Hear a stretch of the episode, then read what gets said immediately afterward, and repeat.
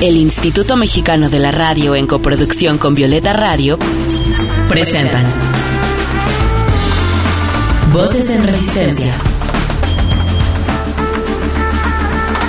con Julia Dixon. Voces en Resistencia. En esta lucha queremos que las voces de las mujeres se escuchen cada vez más fuerte y en más espacios, que sus resistencias se compartan, se sumen y se colectivicen. Esto es Voces en Resistencia, cuarta temporada.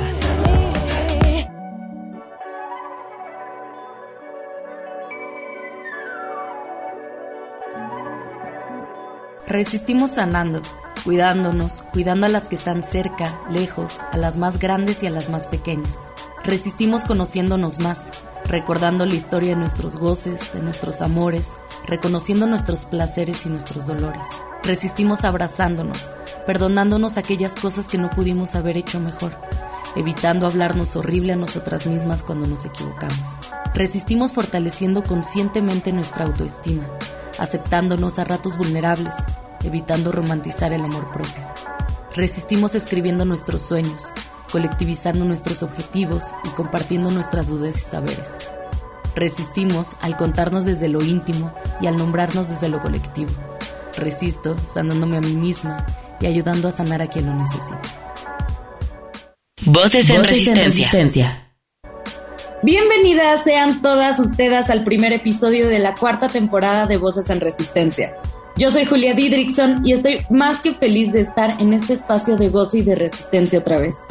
Decidí que quería empezar esta nueva temporada y este nuevo año hablando de una de las resistencias más importantes que manifestamos las mujeres, la resistencia que significa el sanar, el sanarnos a nosotras mismas y el ayudar a la sanación colectiva de las mujeres. Y tanto nuestra invitada del día de hoy como yo nos dedicamos precisamente a colectivizar esta sanación. Le damos la bienvenida a Mitch Alves, estudiante de Psicología Clínica y Organizacional y tallerista feminista. Mitch, ¿cómo estás? ¿Cómo te está tratando el 2022?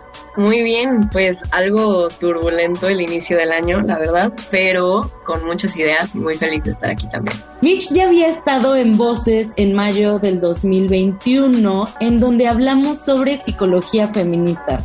Ese episodio es muy, muy hermoso. Si quieren escucharlo, recuerden que pueden hacerlo en Spotify o en Apple Podcast. Y bueno, cuando estábamos planeando este episodio, Mitch y yo queríamos que se centrara en cómo empezar este año sanando algunas cositas que venimos cargando del 2021. Así que te pregunto, Mitch, en este tiempo que llevamos del 2022, ¿qué has hecho para sanar eso que traías arrastrando? Para mí enero es un mes como muy suavecito en el que yo generalmente me detengo porque como que es un mes en el que hay vacaciones, no sé, yo me relajo mucho. Y justamente algo que yo siempre hago al inicio del año es buscar ese espacio como para descansar, para relajarme, como para empezar a, recargar esa energía, para empezar el año con todo.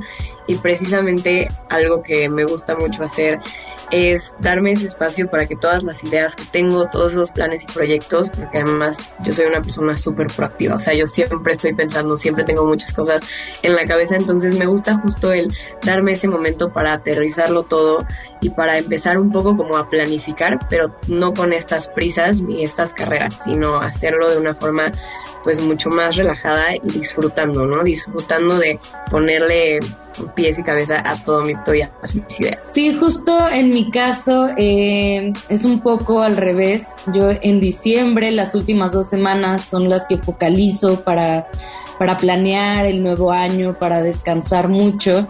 Y bueno, este inicio de año estuve en chinga, ¿no? Desde el primer día ya queriéndome comer el mundo, emocionada por empezar un nuevo ciclo, por, por querer cumplir mis objetivos. Este mes pues cumplo dos meses casi sin fumar cigarro y esa es una cuestión que, que agradezco mucho y es para mí una sanación eh, muy importante. También eh, empecé a centrarme en otras actividades, en actividades que cuidaran mi cuerpo y en actividades donde yo pudiera estar más en, relación con la naturaleza. Creo que eso también sana muchísimo. Y, y, bueno, algo bien importante es que empecé a priorizarme, o ese es uno de mis objetivos, empezar a priorizarme a mí antes que, que a cualquier otra persona en cualquier relación, ¿no? Y creo que eso en las mujeres pues es muy sanador, es muy importante de tener en mente porque nos hemos dedicado toda la vida a priorizar a las otras personas. Mitch, cuéntanos cuáles son tus propósitos de este 2022 y por qué el escribir y tener claras nuestras metas nos ayuda a cumplirlas. Este año quise intentar algo un poco diferente y en vez de ponerme como tal propósitos, a mí los propósitos eran algo que sentía que a veces me abrumaba un poco, ¿no? Que a mitades de años yo sentía que no se estaba logrando, que no estaba llegando como a esa idea que yo tenía al principio del año, pues me podía estresar un poquito. Entonces lo que empecé a hacer fue a ponerme intenciones. Las intenciones son como estos motores con los cuales quieres ir em, alineando todas tus actividades y todos tus proyectos. Entonces, por ejemplo, las intenciones con las que me estoy alineando ahorita más son la autocompasión, y el ser mucho más paciente con, con, mis procesos y conmigo misma, porque generalmente yo soy muy autoexigente y creo que también nos pasa mucho a, a las mujeres, ¿no? A veces por querer dar demasiado. Entonces, el darnos esa, esa paciencia y el respetar nuestros tiempos, creo que es algo que me gusta mucho. Y justo va de la mano con lo que hablábamos ahorita de cómo, por ejemplo, para mí enero es un mes lento y es un mes para descansar.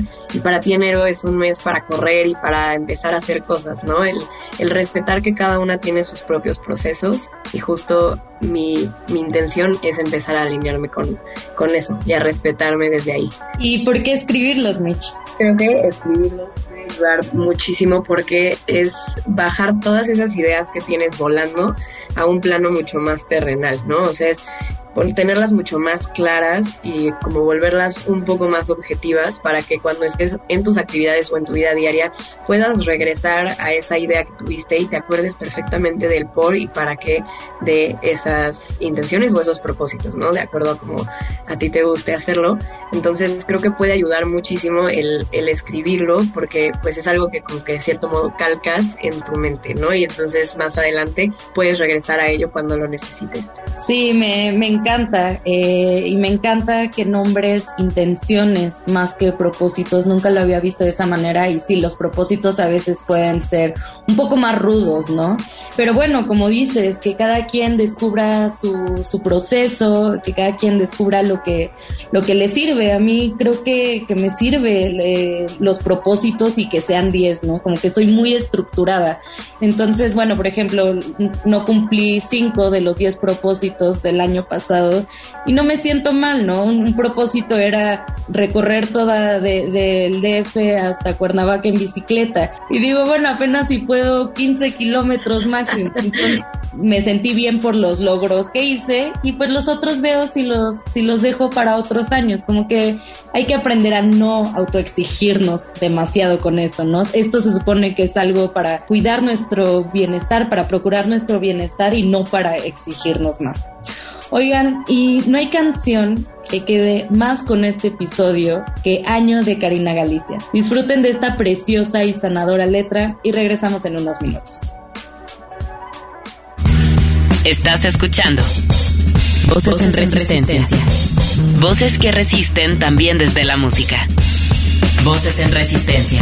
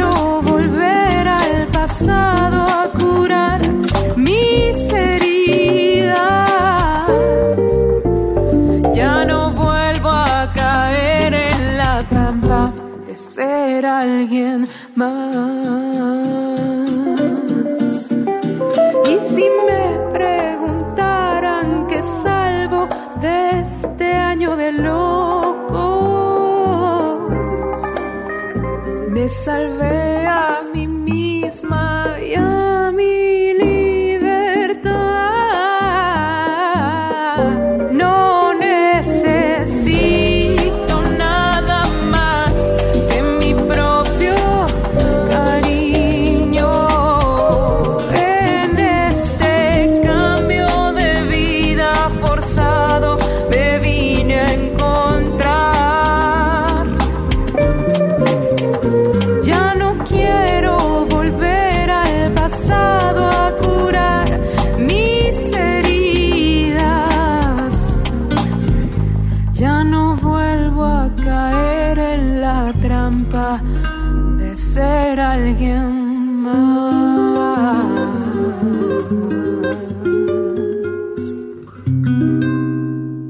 Voces, en, resistencia. Te invitamos a resistir con nosotras desde las redes sociales. Encuéntranos en Instagram como arroba voces-en resistencia. En Twitter como arroba violeta radio-fm y arroba reactor 105. ¿Y tú? ¿Cómo resistes? La frase de esta canción que me gusta más dice, y si me preguntaran qué salvo de este año de locos, y dice Karina, me salvé a mí misma y a mi libertad. Mitch, ¿tú qué salvas del 2021, de ese año de locos? Creo que fue un año de empezar a regresar a la normalidad o a las rutinas que ya estábamos acostumbrados a tener antes. Y bueno, antes como del confinamiento, ¿no?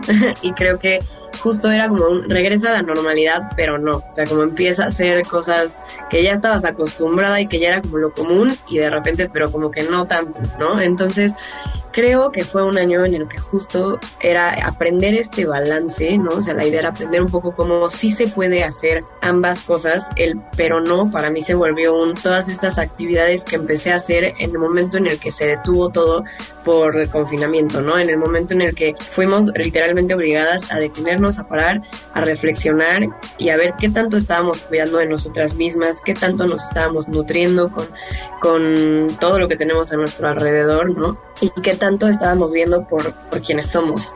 Entonces, creo que fue una bonita forma como de empezar a regresar a eso que ya teníamos como estructura sin olvidar todos esos aprendizajes y todos esos recordatorios que nos hizo el, el confinamiento que podemos integrar a nuestra vida, ¿no? Entonces que se volviera como un equilibrio entre esas dos. Sí, creo que eh, todas nos, nos llevamos aprendizajes de los años que pasan y hay que hacerlos conscientes, ¿no? Hay que concientizar esos aprendizajes para poder extenderlos, para poderlos hacer más grandes. Yo, por ejemplo, puedo decir que, que salvo justo mis aprendizajes en torno al amor, porque pues viví mucho en el 2021 y espero vivir más eh, más amor en este 2022. Pero bueno, estos aprendizajes eh, los, los compartí, ¿no? Creo, creo que tenemos que compartir con otras mujeres, con otras personas los aprendizajes. Y, y pues sí, es que aprendí la importancia de la colectividad, o sea que, que, en el feminismo lo colectivo es lo más importante, que, la sanación colectiva es lo que realmente quiero aspirar, no, no mi sanación individual, sino todo lo colectivo.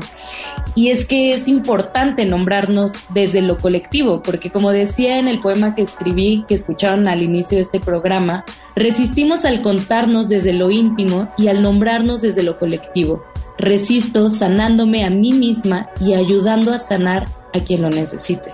Amiga, ¿tú por qué crees que también sanamos cuando acompañamos a otra mujer en su sanación? ¿Crees que las mujeres compartimos una herida colectiva? Definitivamente. Creo que no hay forma de explicar cómo se siente en el cuerpo, pero creo que sí se, se puede llegar a, tener esta sensación de cómo a nuestras abuelas hubo algo que, pues por ejemplo, que no tuvieron su libertad, ¿no? A nuestras madres también, o sea, creo que es algo que se va heredando y que al final las mujeres traemos como parte de nuestra historia y no hay forma como de, de no sentirlo, ¿no? En el momento en el que conectamos con otra mujer, luego, luego podemos sentir esos lazos de, de todas esas cosas que quedaron eh, bueno, de todos esos dolores y de todas esas cosas que quedaron así sueltas y que tal vez esa mujer no pudo arreglar en su momento, ¿no? Entonces, creo que el empezar a ver a los lados y ver a otras mujeres que inspiran, ¿no? Que empiezan a creer en su propia capacidad, a creer en, en sus proyectos, que empiezan a emprender, que empiezan a creer en, pues en ellas mismas, ¿no? Y que empiezan a, a darse cuenta de todo ese potencial y toda esa fuerza que tienen dentro, creo que es algo que pues se contagia, ¿no? Y que se puede tomar como fuente de inspiración. Entonces, a mí me gusta mucho esta idea de que si podemos, o sea, si lo vemos hacia los lados, ¿qué pasa si entonces con esa espinita que nos da esa mujer que vemos tan libre, tan feliz, qué pasa si nosotras también empezamos a, a intentarlo, ¿no? Y entonces como que empieza a volverse justamente algo todavía más grande y creo que nosotras podemos llegar a ser esa misma inspiración para otra mujer.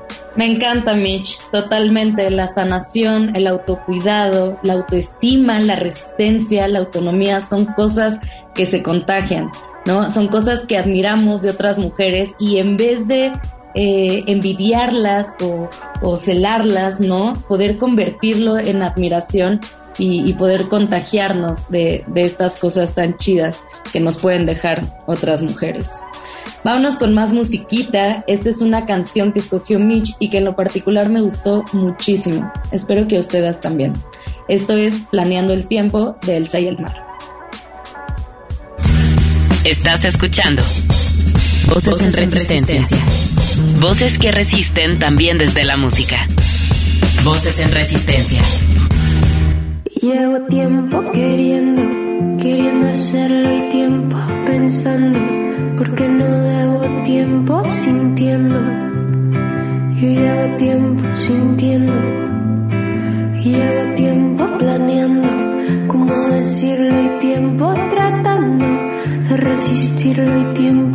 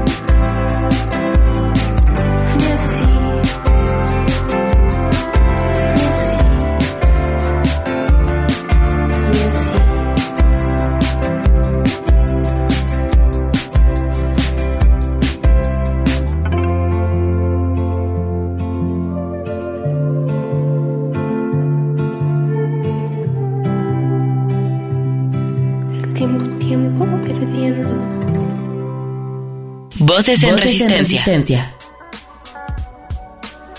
Y para ir cerrando con este programa, le pedí a Mitch que les preparara un ejercicio. Así que Mitch, el micrófono es todo tuyo. A mí me encanta hacer ejercicios de visualización porque creo que puede ayudarnos mucho a tener presentes todas esas, ya sea propósitos como decía Julia o intenciones como les decía yo que tenemos, eh, bueno, que queremos implementar y a los alinear un poco más. Entonces, yo lo que quiero invitarlas a hacer es que tomen fotos ya sea de tableros de Pinterest o de una revista si son mucho más manuales. A mí me encanta el el hacerlo de forma manual. Creo que literalmente con tus manos irlo construyendo puede volverlo más poderoso, pero bueno, pues cada quien, ¿no? El punto es que hagan como esta, este tablero en el que vayan poniendo fotos que representen todos esos valores, todas esas ideas a las cuales quieren alinearse y que quieren tener presentes a lo largo de todas sus actividades. Más que una meta, que al final es algo a lo que tú llegas y pues termina, ¿no? Creo que es muy bonito el poner todas esas cosas que quieres tener presentes durante el proceso, ¿no? Todo eso que quieres tener presente ya sea por todo el año o si quieres hacerlo más seguido por todo el bimestre o por el mes.